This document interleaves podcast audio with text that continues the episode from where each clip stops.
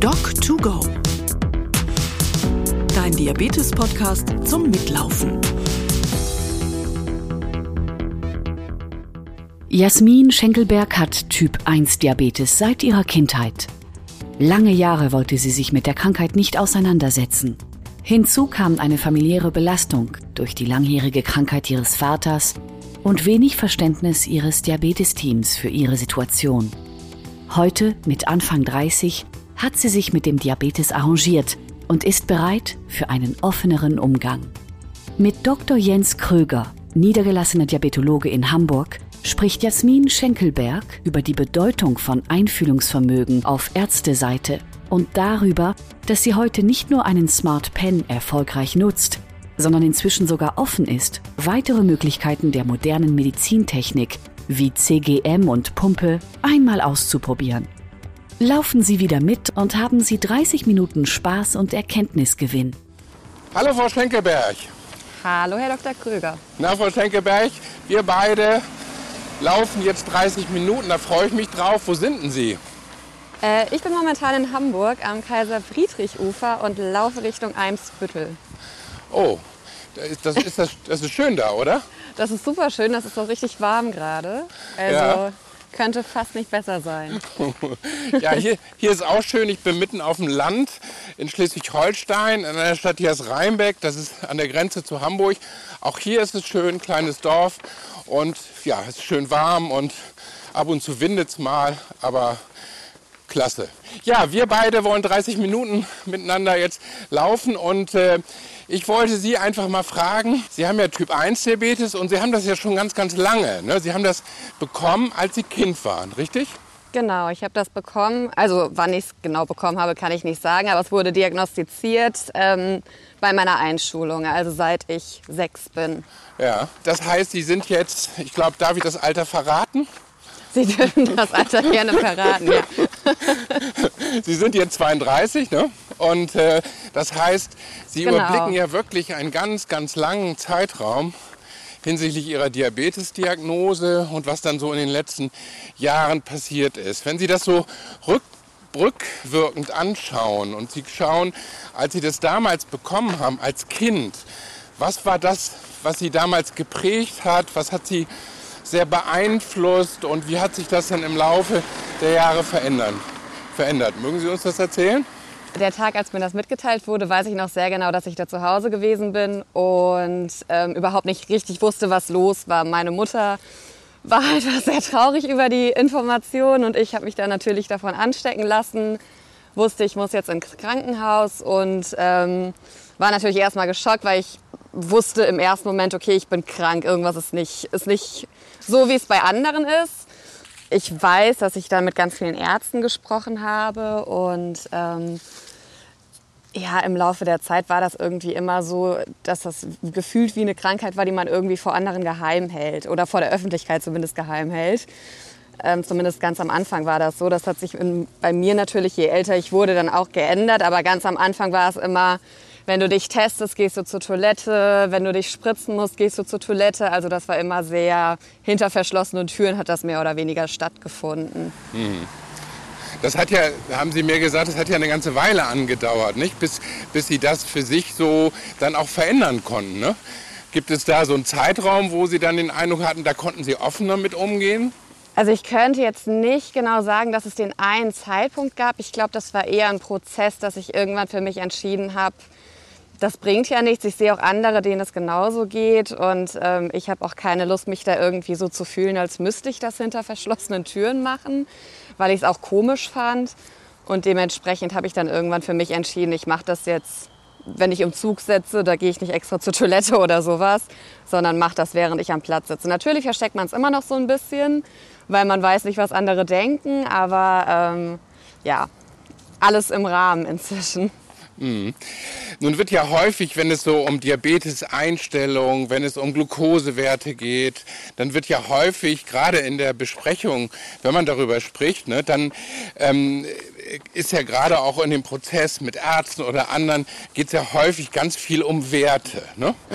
Und, aber das ist ja nicht alles. Und häufig gibt es ja auch Situationen, ja, wo das Leben einfach das Leben einfach im Vordergrund steht, weil auch ganz andere Dinge im Vordergrund stehen.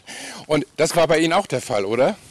Das war bei mir auch der Fall. Ja, bei mir ging es äh, eigentlich ja später erst, als es so Richtung im Alter von 20 vielleicht um andere Dinge, aber gerade als Kind oder Jugendliche ging es immer darum, dass die Werte sich angeschaut wurden. Es wurde geschaut, liegen die alle im Normbereich, ist das alles so, äh, wie es sein muss. Und das war tatsächlich ganz häufig so, dass ich äh, das Gefühl hatte, ich mache das nicht richtig. Also ich komme damit überhaupt nicht zurecht, weil man hatte wirklich ein bisschen Angst vor den Besuchen jedes Quartal, weil man Angst hatte, was die Werte möglicherweise aussagen.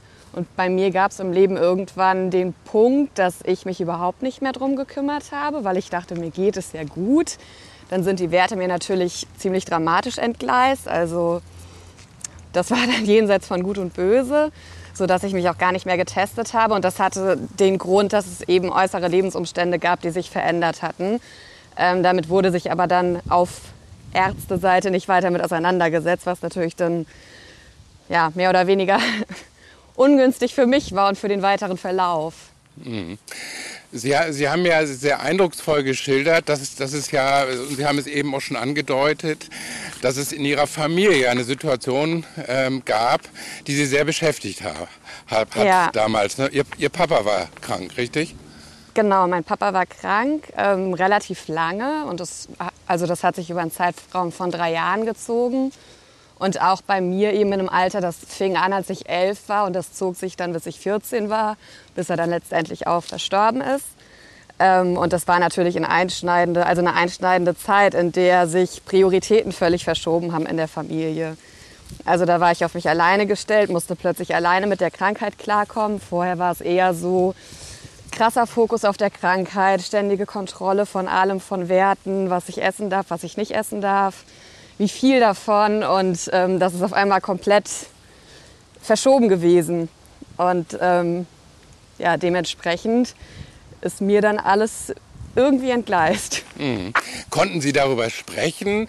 Haben Sie das selber angesprochen? Hat Sie mal jemand gefragt, auch von den Therapeuten? Ich glaube, das ist ja immer wieder ein ganz, ganz wichtiger Punkt, den Sie gerade beschreiben, dass, dass wir alle ähm, in bestimmten Lebenssituationen sind, dass uns bestimmte Dinge prägen und dass man eben an der einen oder anderen Stelle, genauso wie Sie es eben gesagt haben, hat man ganz andere Gedanken, nämlich in diesem Sinne mit Ihrem Vater. Und äh, hat Sie damals mal jemand gefragt? Haben Sie was erzählt? Oder was wäre denn so eine Botschaft von Ihnen ähm, auch für alle anderen, die in solchen Situationen sind? Also mich hat damals niemand gefragt, aber ehrlicherweise, wenn ich so zurückschaue, wie es mir damals damit ging, habe ich das damit auch nicht in Verbindung gebracht, weil ich eher dachte, naja, du musst halt jetzt auch zurückstecken. Es gibt ja mhm. tatsächlich mhm. Dinge, die wichtiger sind und das ist jetzt gerade einfach nicht so wichtig. Und deswegen wahrscheinlich hätte ich nicht mal vielleicht sogar den Mut gehabt, da tatsächlich was von mir aus anzusprechen. Und ich glaube, das ist das Wichtige, was ich ähm, Menschen mitgeben wollen würde, dass man mutig genug ist und vielleicht auch ein ganzes Stück weit Selbstmitgefühl hat und nicht Selbstmitleid, sondern Selbstmitgefühl. Das ist ja ein großer Unterschied und sowas auch ruhig ansprechen darf, wenn man das Gefühl hat, hier stimmt irgendwas nicht und es ist nie unwichtig, es ist immer wichtig, wie es einem selbst geht. Mhm. Ich glaube, das ist eine ganz wichtige Botschaft. Wenn man viel, viel Stress hat, ne, wenn man sich viele Sorgen macht, dann hat man den Fokus ja auf anderen Dingen. Und auch der Stress alleine kann ja den Blutzucker erhöhen. Sie haben, Sie haben mir gesagt, damals hat man Ihnen in der, in der Behandlung gesagt, wir werden Sie nicht weiter behandeln, wenn Sie nicht zum Therapeuten gehen. Was hat das denn mit Ihnen gemacht? Ja, richtig. Das ähm, war tatsächlich so, das war auch ein einschneidendes Erlebnis, dass ich da im Krankenhaus saß. Ich glaube, ich war 12, 13 oder sowas, vielleicht sogar 14. Da war ich mit meiner Mutter. Mein Vater ist da schon gar nicht mehr mitgekommen. Dem ging es zu dem Zeitpunkt so schlecht. Ähm, und ich hatte da schon einige Zeit lang Werte. Also mein HbA1c war zweistellig. Das war auch eine Zeit, in der ich kaum was gegessen habe oder kaum was essen konnte, weil es einfach nicht in mir drin blieb. Ähm, und da sagte man mir dann von Ärzteseite aus, sie können sich das nicht erklären, woran das liege. Deshalb würden sie die Behandlung nicht weiterführen, es sei denn, ich würde in therapeutische Behandlung gehen, weil sie glauben, das sei irgendwas tiefer liegendes. Und natürlich war ich in dem Alter nicht in der Situation, in der ich das irgendwie entscheiden konnte. Das hörte sich für mich auch irgendwie komisch an, weil ich dachte, naja, mir geht es ja eigentlich gut. Äh, meine Mutter hatte sicherlich zu dem Zeitpunkt auch nicht die Kraft zu sagen, ich gehe mit meinem Kind noch zusätzlich in die Therapie. Und dementsprechend ist es dann komplett ähm, aus dem Ruder ja, gelaufen. Ne? Aus dem Ruder gelaufen, genau. Mhm. Ich meine, wenn man, wenn man sich das nochmal so auf der Zunge zergehen lässt, ne? jemand sagt, der, der eigentlich ja ganz viele andere Sorgen hat, jemand sagt, ich behandle dich nicht weiter. Ich meine, da, da steht man ganz alleine auf einer Riesenwiese. Ne? Also das, das, das hilft ja in so einer Situation auch, auch nicht. Was würden Sie denn heute Menschen raten oder was würden Sie sich in der Versorgung wünschen? Sie haben ja nun viele, viele Jahre auch den Versorgungsprozess auch mit äh, verfolgt. Was würden Sie sich wünschen, wenn jemand in der Situation ist? Und was brauchen wir in Deutschland mehr, um solche Situationen abzufedern? Also ich würde mir wünschen, dass sich eben nicht nur die Werte angeschaut werden würden, sondern eben auch die äußeren Lebensumstände, weil ich finde, zu dem Gefühl eines Menschen, wie es einem körperlich geht, gehört noch wesentlich mehr als ähm, irgendwelche Blutwerte dazu. Und dann ist es wichtig, dass von Arztseite sich damit auseinandergesetzt wird, würde ich sagen. Weil nur die Werte geben, sind natürlich aussagekräftig und können irgendwelche weiteren Behandlungsschritte erklären, aber ich finde, da gehört wesentlich mehr dazu. Und da so ein bisschen mehr Empathie für das Menschsein zu haben, wäre sicherlich ratsam. Mhm. Nun haben wir ja heute, heutzutage Psychodiabetologen, die sich äh, speziell eben auch mit der Psyche beschäftigt haben und in der, ähm, im Zusammenhang auch mit dem Diabetes. Ich glaube, das äh, wäre wahrscheinlich hilfreich gewesen, denn alleine jetzt auch eine, eine, psychologische Betreuung von Menschen, die gar nicht so viel Ahnung von Diabetes haben, da ist es natürlich klasse, wenn einer auch hinsichtlich der, des Typ 1 Diabetes einfach auch in dem Thema drinsteckt. Das wäre doch sicher was gewesen, was Ihnen gut geholfen hätte, oder? Das wäre absolut hilfreich gewesen, ja. Also einfach jemand, der da so ein bisschen mehr Verständnis für hat. Ich hatte auch später dann irgendwann noch mal ein Gespräch, als ich eine Schulung hatte. Aber das war für mich schon so ein Punkt, da hatte ich richtig dicht gemacht. Da hatte ich dann irgendwie auch schon keine Lust mehr, weil ich dachte, naja, ich bin ja alt genug, ich komme damit schon irgendwie zurecht. Also da, da schleicht sich dann natürlich auch irgendwie so ein Gefühl ein, dass man das alles irgendwie unter Kontrolle hat, obwohl man es vielleicht nicht hat. Und man möchte sich mhm. dann ab irgendeinem Punkt auch nicht mehr unbedingt helfen lassen. Mhm. Weil man schon sehr gefestigt ist in seinem Denken darüber. Irgendwann hat es dann aber Klick gemacht bei Ihnen so, ne? Und ja. äh, ich glaube, das war vor vier Jahren ungefähr, ne? Genau, das war ja vor vier, drei oder vier Jahren ist das gewesen. Hatte mir ein Bekannter ein bisschen auf den Zahn gefühlt und gesagt, dass er das ziemlich komisch findet. Er hätte jetzt mit einem befreundeten Arzt gesprochen der wäre sehr geschockt gewesen und ähm, ich bin daraufhin zum Diabetologen gegangen und der sagte dann auch, es sei fünf vor zwölf und ich solle jetzt eine Schulung machen, damit ich das wieder in den Griff bekomme. Mhm. Und das habe ich dann auch gemacht. Nun ist ja in letzter Zeit und in den letzten Jahren ist zunehmend Technik als Unterstützung dazu gekommen. Gerade bei Menschen mit Typ 1 Diabetes, aber auch bei Menschen mit Typ, typ 2 Diabetes. Mhm die Technik hat bei Ihnen ja bisher, obwohl, obwohl das ja sehr viel auch immer wieder so durch die Presse ging, wir haben Systeme zum Beispiel, und da würde ich jetzt im, im äh, Folgenden mit Ihnen drüber sprechen, wir haben zum Beispiel sogenannte Smart Pens, also Pens, mhm. die einen dahingehend unterstützen, dass man dann in der Software auch sehen kann, was man gespritzt hat, wann man gespritzt hat. Und wir haben natürlich Systeme wie Kontinuokosemessung, also CGM-Systeme und sogar in Kombination Kombination mit Pumpen. Dieses Thema, was ja viele, viele Menschen mit Typ 1 Diabetes und auch viele Menschen mit Typ 2 Diabetes für sich immer positiv beschreiben. Das ist aber bei Ihnen bisher noch gar nicht so richtiges Thema gewesen, richtig? Es ist schon häufiger Thema gewesen, aber ich lasse das Thema nicht richtig an mich ran. so würde ich es vielleicht eher formulieren. Also ich bleibe dann meinen Gewohnheiten treu. Leider ja. muss ich sagen, also inzwischen findet bei mir auch mal ein Umdenken statt weil ich mhm. glaube, dass es einfach den Alltag wesentlich leichter macht und ähm, es auch den Diabetes viel besser kontrollieren lässt, wenn man diese Möglichkeiten hat. Also ja, da muss ich mir wohl an die eigene Nase fassen. Aber Sie sind ja schon Schritte gegangen, Frau Schenkelberg. Also, wir, lass uns mal über Smart Pens reden. das heißt, Sie machen ja momentan eine intensivierte Insulintherapie. Ne? Genau. Ähm, und äh, spritzen also mehrfach am Tag ein kurzwirksames Insulin und ähm, ein langwirksames Insulin am Tag und kontrollieren ihren Blutzucker. Aber sie haben jetzt seit einer gewissen Zeit ein Smart Pen und in diesem Smart Pen ähm, sind ja neue Funktionen integriert. Vielleicht können Sie einfach mal beschreiben, was das ähm, für Sie bedeutet, äh, wo da für Sie eine Wertigkeit ist oder was Sie sich vielleicht auch noch wünschen würden, was noch zusätzlich dazukommen könnte. Mm, also ich glaube, ich benutze die Pens jetzt ungefähr seit einem Jahr, vielleicht auch etwas länger, beziehungsweise die, die ich mit meinem Gerät, also mit meinem Handy koppeln kann, tatsächlich erst seit ein paar Monaten. Ähm, und da muss ich sagen, also ich finde es super gut, dass es diese Memory-Funktion gibt, ähm, weil es schon häufig passiert ist, dass man vergessen hat, was man sich gespritzt hat, wann man gespritzt hat und wie viel, also ja, wie viel man sich gespritzt hat eben. Und das war natürlich schon mal eine große Erleichterung, dass man dann einfach gucken konnte, so habe ich schon oder wann habe ich. Dann, dass ich das mit meinem Handy koppeln kann, ist natürlich auch ganz praktisch. Ich muss aber offen sagen, dass ich das gar nicht so häufig mache, weil mir, und das wäre dann der nächste Punkt, so ein bisschen die Verbindung fehlt zwischen wie dann vielleicht die Werte und die Injektion miteinander besser arbeiten können oder besser miteinander kommunizieren können. Und das wäre so vielleicht das, was man sich wünschen könnte, dass das irgendwie noch möglich ist. Ich hatte jetzt eben auch die Situation, als ich mich gemessen habe, ähm, dachte ich, das wäre doch jetzt eigentlich super, wenn mein Pen irgendwie ein Geräusch von sich geben würde und sagt, du musst dir jetzt eine Einheit korrigieren oder sowas. Ah, okay. Also wenn es so direkt gekoppelt wäre ähm, und der Pen auch wüsste, das ist jetzt schon über vier Stunden her, das Insulin wirkt nicht mehr, ähm, deshalb müsstest du das jetzt auch korrigieren. Also es bringt auch nichts noch zu warten. Die Wirkdauer ist vorbei. irgendwie sowas in der Richtung. Also dass die Geräte irgendwie besser ineinander greifen und da mehr Kommunikation stattfindet. Also so ein bisschen künstliche Intelligenz vielleicht. ja, also in, in, das, was wir jetzt ähm, in Smart Pens haben, ich glaube, Sie haben zwei Novo Pen 6, ne?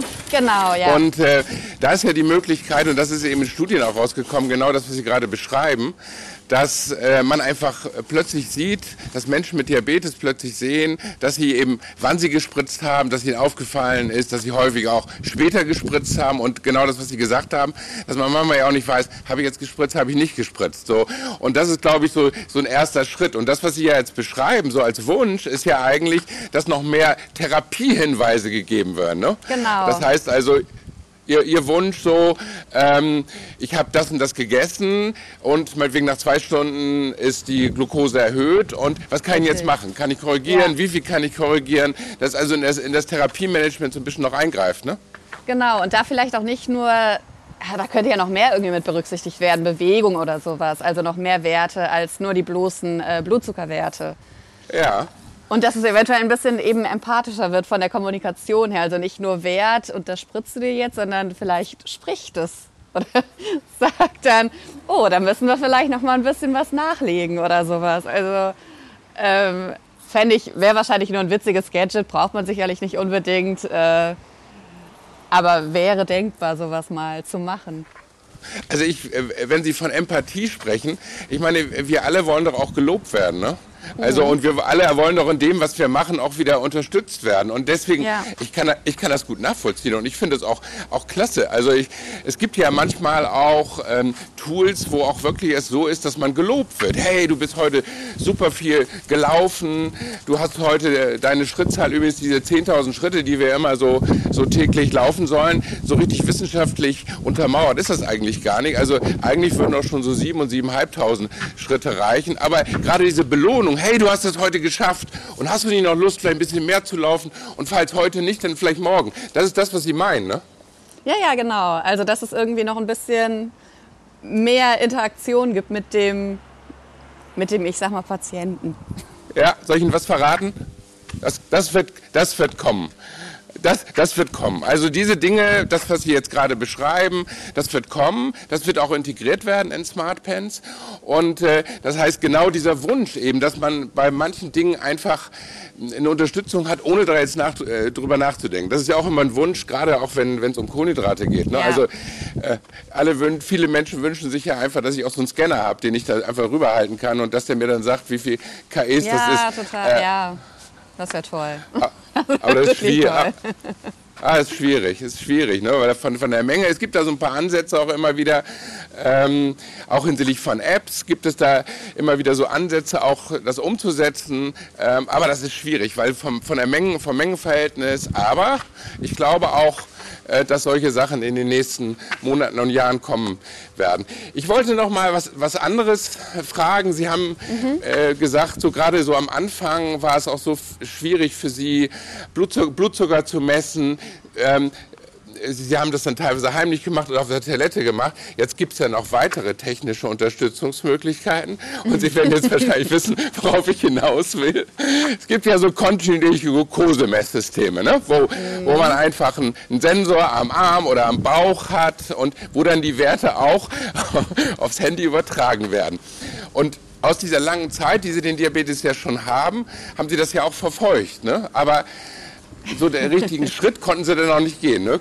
Können, sie mal, können Sie mal uns erklären, warum das so ist? Oder es ist ja nicht, das sind ja nicht nur Sie, das gibt vielen Leuten, Menschen ja. so, die einfach sagen, ich will so ein Teil nicht am Körper tragen. Können Sie das nachvollziehen? Ich kann es nachvollziehen, weil wenn ich es nicht nachvollziehen könnte, dann würde ich mir ins eigene Fleisch schneiden. Aber ähm, also ich bin mittlerweile an einem Punkt, an dem ich sage, ich soll es auch einfach mal ausprobieren, weil ich glaube, wenn man irgendwas nicht ausprobiert hat, dann kann man auch nicht sagen, ja mag ich nicht, gefällt mir nicht, bringt mir nichts, ähm, nur weil man es einfach nicht anders kennt. Also das, das, davon bin ich mittlerweile weg und ich finde, es ist ja wirklich eine große Erleichterung. Ich verstehe das total, dass wenn man es anders gewohnt ist, man sagt, ach, ich komme damit eigentlich gut zurecht, aber man kennt es eben auch nicht anders. Und vielleicht ist es, wenn man es dann anders kennenlernt, doch nochmal eine große Erleichterung, die das mit sich bringt. Und es ist natürlich so ein, ja, es ist vielleicht ein bisschen Eitelkeit, die damit reinspielt, dass man denkt, vielleicht gerade die, die schon lange haben, die Krankheit, wo es früher schon so war, geh, geh einfach Toilette oder mach das heimlich. Da denkt man so, jetzt kann ich mir doch nicht so ein, Arm, äh, so ein Ding an den Arm pinnen, ähm, wo dann gleich jeder auf den ersten Blick sieht, was ich habe und dass ich offensichtlich Diabetes habe, weil das würde ja dann total dem entgegenstehen, was ich als Kind gelernt habe, dass man es eben nicht zeigen sollte in der Öffentlichkeit und man lieber eine Toilette aufsuchen sollte, bevor irgendjemand sieht, dass ich mich spritzen muss oder testen muss. Mhm. Nun hat ja der ich sag mal, der Hype gerade um Kontinuikosemessungen hat ja enorm zugenommen so in den letzten Jahren. Und wenn wir uns jetzt diesen Sommer angucken, war super warm und wir sehen immer mehr Menschen, die ja solche Kontinuikosemesssysteme tragen. Ne? Ja. Ähm, glauben Sie, dass das dazu beiträgt, auch da solche Hürden zu überwinden? Ist das auch für Sie, wäre das für Sie auch ein Grund, dann eher zu sagen ja oder würden Sie nach wie vor sagen, na, äh, das hilft dabei eigentlich nicht? Also für mich ist es absolut ein Grund gewesen. Ich habe, glaube ich, vor zwei, drei Jahren das erste Mal, als ich im Sommer draußen war, habe ich gedacht, oh, ich sehe ganz schön viele, ähm, die dieses Messsystem am Arm tragen. Und dann dachte ich, ich glaube, dieses Jahr dachte ich dann, okay, jetzt ist es mittlerweile auch wirklich sehr, sehr klein und es ist auch eigentlich nicht schlimm. Ähm, und selbst wenn, dann ist es doch egal, was andere denken. Ist ja irgendwie, hat ja ein bisschen was von einem Cyborg vielleicht auch. Also man hat irgendwie was Technisches in seinem oder an seinem Körper integriert und das erleichtert einem das Leben. Und nimmt einem so ein bisschen das Denken ab und vielleicht auch gerade bei dem warmen Wetter irgendwie ganz gut, weil da ja die Werte noch verrückter spielen ähm, da eine Möglichkeit haben, sich kontinuierlicher zu messen. Hm, diese Systeme sind ja auch sehr hilfreich dahingehend, äh, Unterzuckerung, insbesondere schwere Unterzuckerung mit Bewusstlosigkeit auch zu vermeiden, ne? weil die einem einfach einen mhm. Alarm geben, auch rechtzeitig. Äh, das ist bei Ihnen aber nie ähm, ein Problem gewesen, oder? Nee, eine schwere Unterzuckerung, so dass ich gar nichts mehr konnte, tatsächlich nicht. Aber gerade jetzt, als es sehr warm gewesen ist, war es doch einmal so, dass mir ein bisschen die Beine weggeklappt sind und dass ich da Hilfe von einer Freundin brauchte. Ähm, aber das hat dann Gott sei Dank, haben wir dann noch die Kurve gekriegt. Aber es war tatsächlich an einem Punkt, an dem ich dann auch so irritiert war, dass ich nicht mehr genau wusste, wie ich jetzt eigentlich noch in meinen Finger stechen soll. Und dann wäre es natürlich einfacher, wenn ich einfach eben scannen könnte. Richtig. Und wenn Sie vor allem vorher einen Alarm kriegen würden, ne? Absolut. Also, dass es gar nicht erst in so eine Situation kommt, das wäre natürlich noch äh, angenehmer, weil schön war das auch nicht.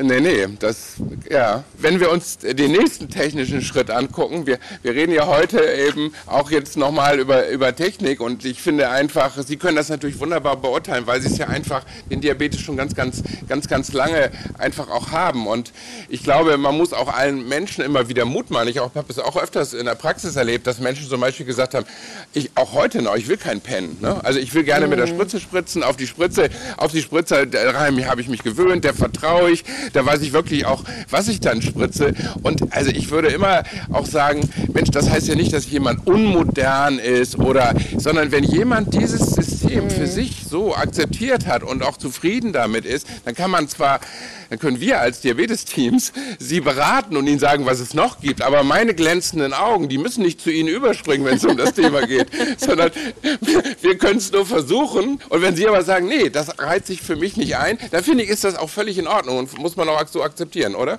Ja, definitiv, klar. Also mich wundert tatsächlich auch zu hören, dass es noch Menschen gibt, die wirklich äh, Spritze und Ampulle benutzen, weil das schon echt aufwendig ist. Aber ähm, klar, also ich, ich meine, mir geht es ja nicht anders. Wir sind ja auch schon wesentlich weiter als die, die Messsysteme, die ich benutze. Also kann ich da nichts, kann ich da eigentlich nichts sagen. und Sie, und Sie können es gut nachvollziehen, ne? Ich kann es, ja, im Grunde kann ich es gut nachvollziehen. Aber ich dachte, oh, mein Schritt mit dem Pen war jetzt schon so äh, revolutionär für mich. Ähm, beziehungsweise dachte ich das eigentlich nicht. Ich dachte, dass, da hätte sich jeder drüber gefreut und hätte gedacht, ja, klasse habe ich nur noch so mhm. ein, eine Spritze, die ich mir einstecken muss, ähm, beziehungsweise zwei. Und dann passt das eigentlich ganz gut. Aber dann noch mit Spritzen und Ampullen rumlaufen, das finde ich schon, hätte ich nicht gedacht. Aber klar, auch die gibt's und auch das ist völlig in Ordnung. Ja. Und da sind wir jetzt bei dem Thema äh, Kontinukosemessung und Pumpe. Das heißt, diese sogenannten AED-Systeme, Automated Insulin Delivery, wo die beiden sich ja miteinander unterhalten, die Systeme, und die Pumpe dann in das Insulin mehr oder weniger abgibt, je nachdem, was die kontinuierliche Glukosemessung zeigt. Das ist mhm. ja nochmal ein neuer Schritt, der auch nochmal das abbildet, was ich vorhin gesagt habe. Ne? Also wenn man zum Beispiel Hinweis darauf gibt, ich habe mich im Essen verschätzt, äh, dass dieses System, dass es Systeme gibt, die dann teilweise auch das Insulin automatisch nachregulieren. Ja. Wenn, wenn Sie da, Sie sagen, Sie wollen jetzt den nächsten Schritt machen mit einer kontinuierlichen Glukosemessung, wäre dann so eine zusätzliche zusätzliche Pumpe ne, im Rahmen einer Schlauchpumpe oder es kommt auch Ende des, Ende des Jahres, Anfang nächsten Jahres kommen Patchpumpen, also die man aufklebt, wo man keinen mhm. Schlauch mehr hat, die, das, die diese Funktion in der, als AED-System dann auch können. Das gibt es zurzeit als AED-System noch nicht. Wäre das ein Schritt, wo Sie sagen, okay, jetzt würde ich mir sogar noch ein zweites technisches Gerät äh, an den Oberarm oder Bauch oder an den Oberschenkel setzen? Also ich würde sagen Step by Step. nicht alles auf ja. einmal. Das würde mich vielleicht überfordern. Ähm, aber ja. klar, wenn das irgendwann wirklich nur noch durch Aufkleben funktioniert, wie wird das denn dann injiziert? Naja, eine, eine Patch, also die jetzigen Pumpen, die wir haben, sind ja, ich habe eine, eine Pumpe, die ich an Gürtel mache oder an, ja, an genau. BH-Tasche und ich habe einen Schlauch, wo dann das Insulin reingesetzt wird. Wir haben ja auch jetzt schon Patchpumpen, die werden quasi, man setzt sie auf die Haut, da geht eine kleine Nadel, geht in die Haut hinein und wird festgeklebt und darüber wird das Insulin freigesetzt. Das haben wir ja jetzt auch schon, aber die Kombination eben zwischen einem mhm. CGM-System und dieser Patchpumpe, wo die sich miteinander unterhalten, das haben wir noch nicht. Wir haben jetzt okay. zwei getrennte äh, Systeme quasi, aber dass sie sich eben miteinander unterhalten und dass die Patchpumpe mehr oder weniger Insulin abgibt, ne, das, das wird kommen. Und da habe ich eben häufig auch von Menschen gehört, ah ja, so eine Patchpumpe, das ist natürlich toll, dann habe ich keinen Schlauch mehr, das ist noch diskreter, da habe ich nicht mehr so ein Gebamsel, haben mir einige Patienten immer wieder gesagt. So, äh, so würde das dann funktionieren, genau. Nee, also das wäre tatsächlich schon auch dann eine Option, wenn es das geben würde, denke ich. Weil das war das, was mich äh, in erster Linie gestört hat, dass man dann eben so einen Schlauch an sich dran hat, weil das hat nochmal so viel von Fremdkörper, der irgendwie aus dem Körper rausgeht und dann irgendwo eher rumbaumelt. Ähm, das, da wäre ich, glaube ich, hätte ich gesagt, nee, da spritze ich mich lieber. Aber gerade wenn die Geräte dann miteinander kommunizieren können, dann ist es natürlich schon gut, dass es einem das Denken abnimmt. Also ähm, das wäre dann schon auf jeden Fall eine Option für mich, denke ich. Ich würde es mir vorher angucken Ähm, ich glaube, das ist für mich immer wichtig. Ich würde es gerne sehen wollen. Ich würde es auch erstmal ausprobieren. Ich würde jetzt nicht sagen, ja, nehme ich sofort. Mhm. Ähm, aber wenn ich damit zurechtkomme, dann kann ich mir das auf jeden Fall vorstellen. Ich glaube, das ist eine ganz wichtige Botschaft, was Sie gesagt haben. Ich glaube, einmal die Bereitschaft überhaupt zu sagen, ich probiere das jetzt einmal auf. Man wird ja nicht verhaftet, ne? Also ja. ist ja nicht so, dass man dann, also, sondern ich probiere das aus, erste Botschaft. Und da ist, glaube ich, ist immer wichtig, dass es auch möglich gemacht wird. Und da ist auch mal der Appell an die Hersteller, auch wirklich es möglich zu machen, es auszuprobieren. Ich glaube, das ist ein ganz wichtiger Punkt. Es nützt ja nichts, wenn man einen Antrag stellt, auch bei der Krankenkasse, ähm, und die Krankenkasse genehmigt etwas und dann ist man nach vier bis sechs Wochen total unglücklich, weil man ein System hat, mhm. mit dem man gar nicht klarkommt. Also ich glaube, das ist immer wieder so eine Botschaft, die eine, äh, auch gerade an die Hersteller sowas möglich zu machen, ähm, dass man es eben ausprobieren kann. Denn nur so kann man dann ja auch den Step geben, wenn man wirklich zufrieden ist. Das ist ja, glaube ich, Ihre Botschaft dabei auch. Ja, absolut. Also definitiv ausprobieren. Und da wie gesagt, ich bin da jetzt auch im gleichen Boot. Ich werde es jetzt auch ausprobieren. Und wenn es mir dann nicht gefällt, dann kann ich mit Sicherheit sagen, nee, das ist nichts für mich. Aber solange ich es nicht versucht habe, kann ich es nicht sagen. Und ich glaube, das ist wichtig. Das ist eine schöne Botschaft auch an unsere Hörerinnen und Hörer heute im Rahmen unseres Doc2Go. Ja, Frau Schenkelbeck, wir sind mit unserer Zeit schon ziemlich am Ende und ich würde Sie jetzt einfach noch mal fragen, wenn Sie jetzt über diese vielen Jahre, Sie haben eindrucksvoll beschrieben auch, wie das am Anfang war, wie sie die Diagnose bekommen haben, wie sie auch Schwierigkeiten hatten, dann auch wirklich mit dem, mit dem Diabetes dann auch äh, sich zu identifizieren und ihn, ihn, zu akzeptieren.